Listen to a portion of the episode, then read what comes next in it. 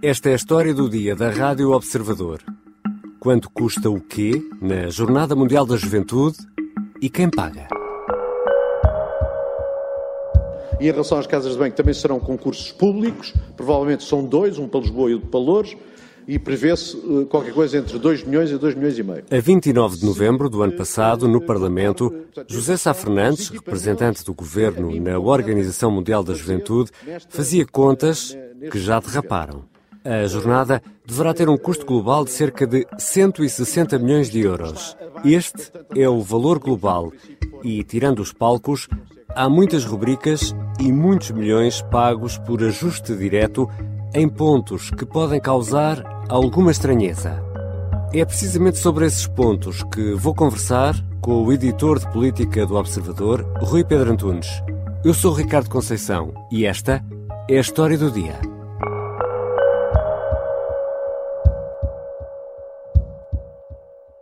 Bem-vindo, Rui Pedro Antunes. Olá, Ricardo. Vamos começar aqui pelo bolo inteiro. Eh, quando falo de bolo, falo de dinheiro, não é?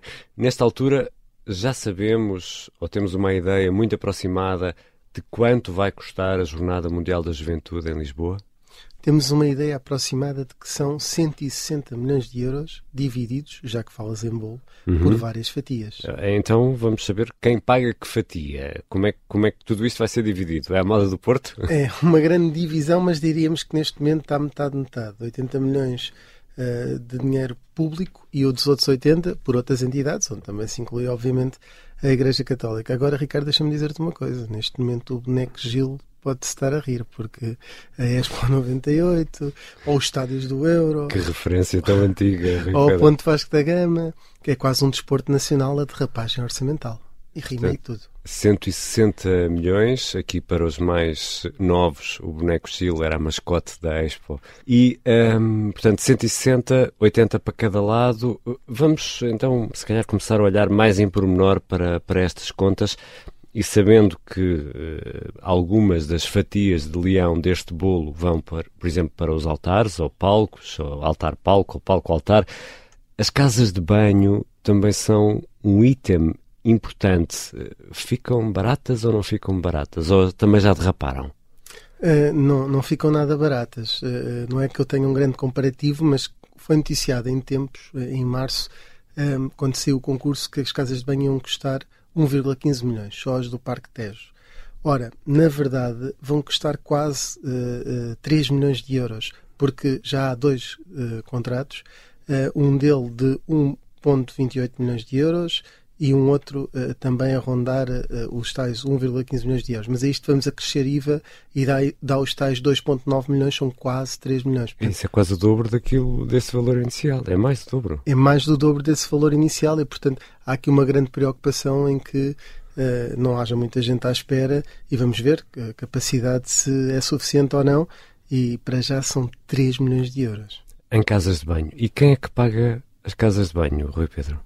Olha, tudo isto foi pago pela Secretaria-Geral da Presidência do Conselho de Ministros, é quase hum. uma entidade. E, e, e nesse aspecto, o, estes dois contratos são feitos por, uh, por essa Secretaria-Geral, porque uh, a equipa de José Sá Fernandes, a chamada equipa projeto que está a coordenar tudo, uh, não tem uma forma de fazer estes contratos. Mas essa, essa equipa não era uma espécie de organismo à parte?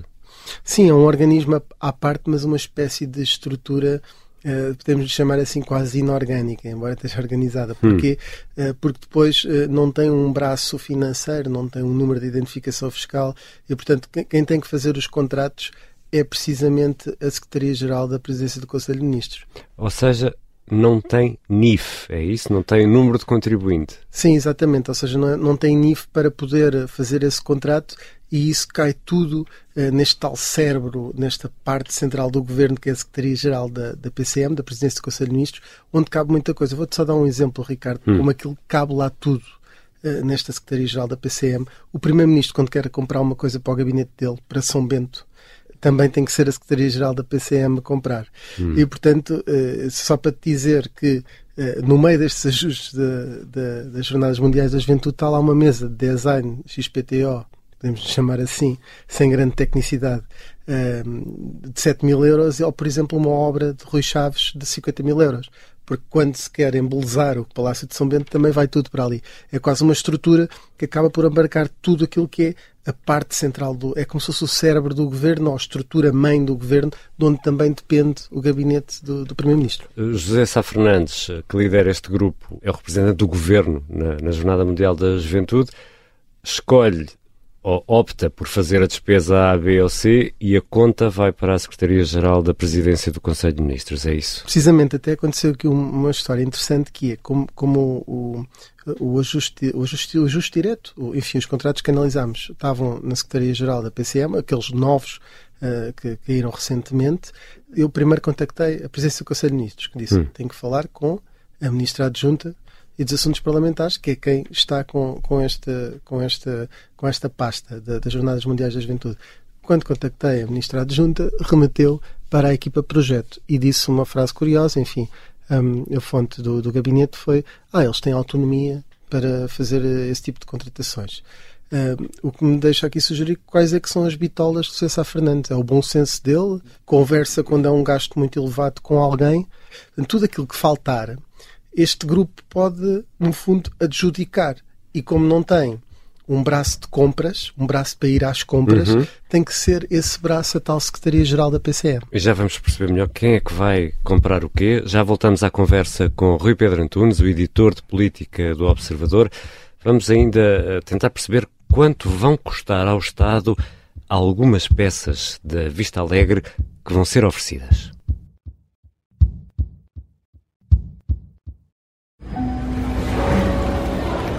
Em 1980, um avião da TAP com 83 passageiros a bordo é desviado para Madrid. Entrou por ali dentro e apontou-nos a arma. Mas o sequestrador, que tem uma arma carregada apontada aos pilotos, não é um pirata do ar comum. Chama-se Rui, vive no Feijó e só tem 16 anos. Epá, leva uma pistola, que o meu pai tem, então mas está a pistola. Ele, de facto, mostrou-nos a pistola.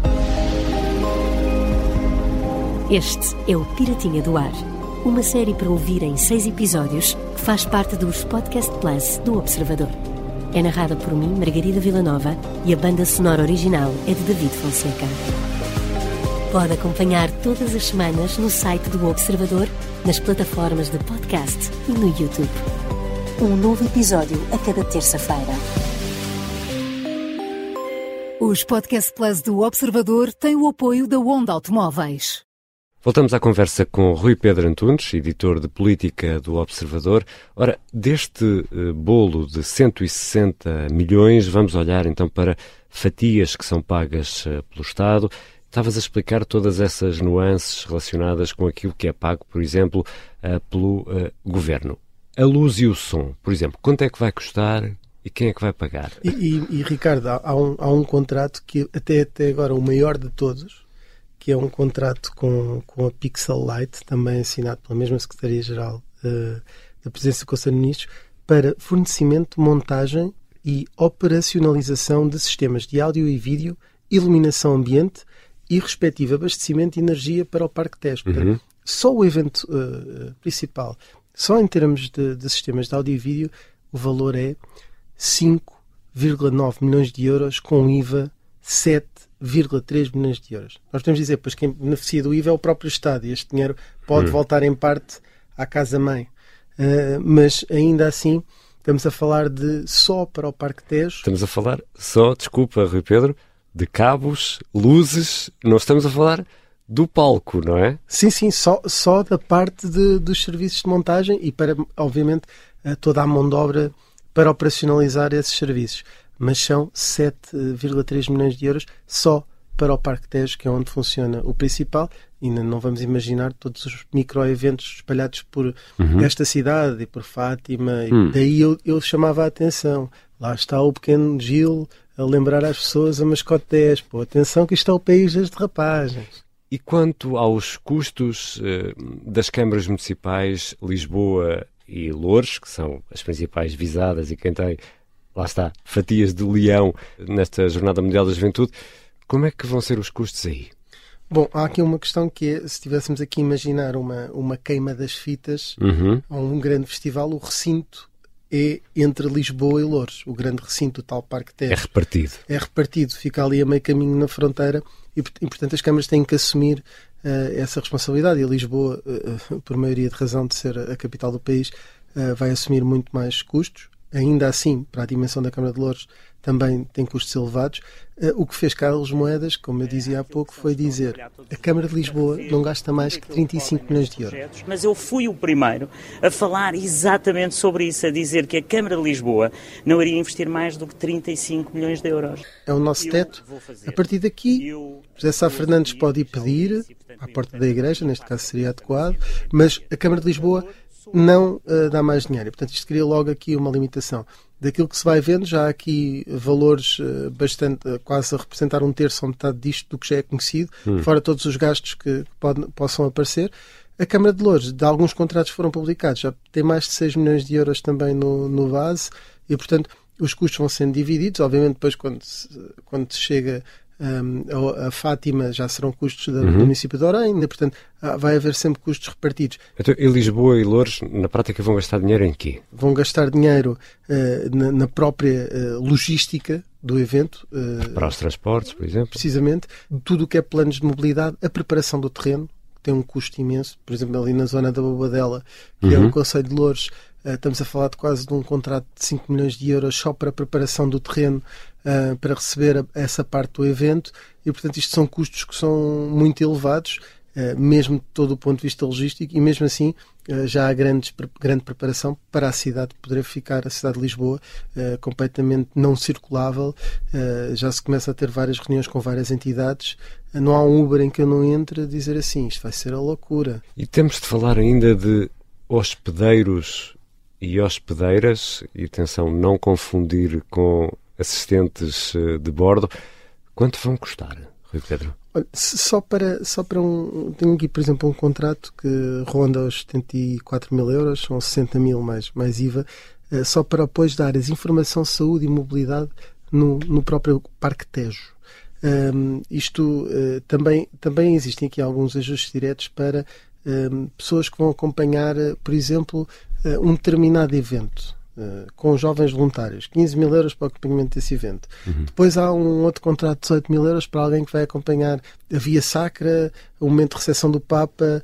Uh, não se percebe muito bem pelo contrato exatamente que tipo de acompanhamento é este, se envolve a contratação de mais pessoas, mas são contratos feitos em, em nome individual, ou seja, uma pessoa que foi contratada para o acompanhamento destas missas com o Papa. Não sei se é alguém especializado. E que vai gerir os voluntários, é isso? E que vai gerir os voluntários e que vai gerir o próprio evento e não sei se terá algum papel até na, na própria ligação uh, com, com a equipa de Sua Santidade o Papa. E isso é, é ajuste direto? Uh, o que estamos a falar aqui, até genericamente, até pela urgência, tem sido quase sempre ajustes diretos, excepto estes grandes valores. Uhum uh, que estamos a falar de concursos públicos. Há, há, pouco falaste aí no Portal Base, explica só aí rapidamente o que é isso do Portal Base, Rui Pedro Antunes. O Portal Base é o portal onde são publicitados todos os contratos públicos uh, que, obviamente, estão lá os da Jornada Mundial da Juventude uh, ou de empresas participadas pelo Estado e, portanto, tudo o que são contratos relacionados com este evento ou relacionados com este evento ou já lá estão ou vão estar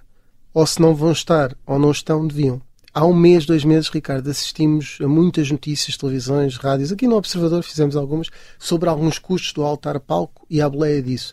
O que estamos a falar hoje aqui é custos que, entretanto, surgiram e que criam essa curiosidade. Ou pela, pela por serem pitorescos, uhum. ou por parecerem abusivos, tendo em conta o contexto económico, ou por serem de facto muito elevados e recordamos esses gastos do, dos altar-palco. Então vamos falar agora da visitação.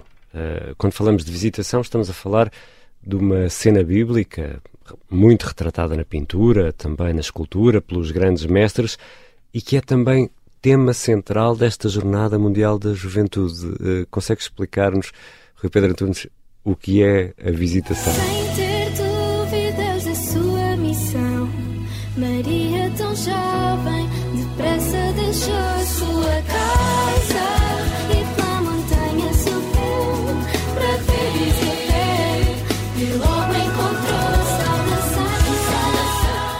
Vou tentar. Uh, acho que Maria levantou-se e partiu apressadamente é a citação bíblica escolhida pelo Papa Francisco como lema da jornada. Um, esta é uma frase bíblica, enfim, uma citação uhum. do Evangelho de São Lucas uh, e que dá início ao tal relato da visitação, que é a visita de Maria à sua prima Isabel. E vai daí, vai ser oferecida uma imagem da visitação. Que imagem que é esta e vai ser oferecida a quem?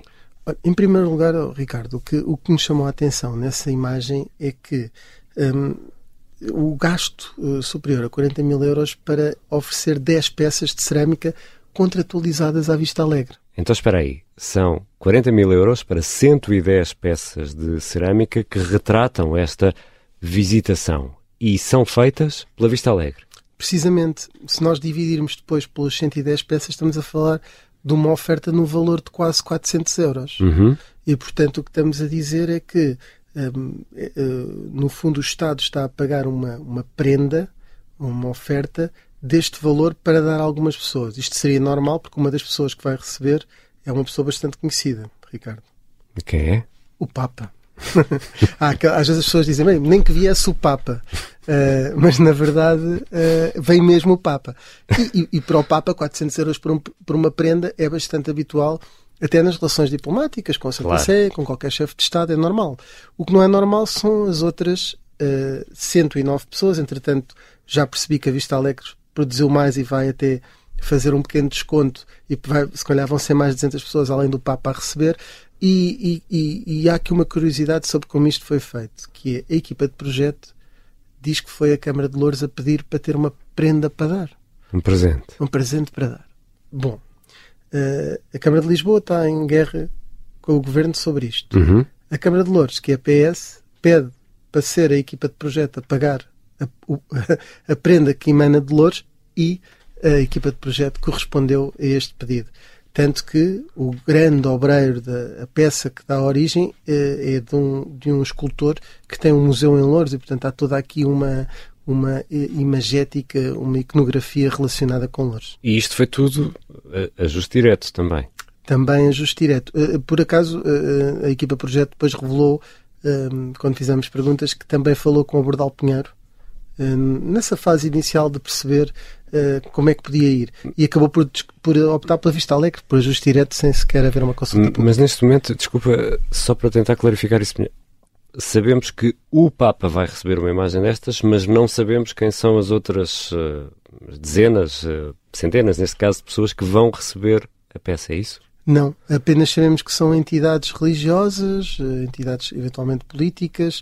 A expressão é oferecidas, vão ser oferecidas peças a várias outras entidades civis e religiosas, empresas e cidadãos que, de inúmeras formas, contribuíram para a organização da Jornada Mundial da Juventude. Uh, mas há números muito simples de pensarmos. Se nós pensarmos que temos um milhão de jovens, talvez um milhão e meio, mas podíamos fazer o mínimo dos mínimos, que esse um milhão de jovens estariam em Lisboa durante uma semana e gastariam pelo menos 100 euros, mas gastarão muito mais, uh, são 100 milhões de euros de retorno mínimo. Mas, Rui Pedro, disseste-o há pouco, é normal eh, existirem presentes entre Estados, entre o Presidente da República e o Papa, e os valores às vezes andam nesta casa dos 400 euros, às vezes acima, outras vezes abaixo.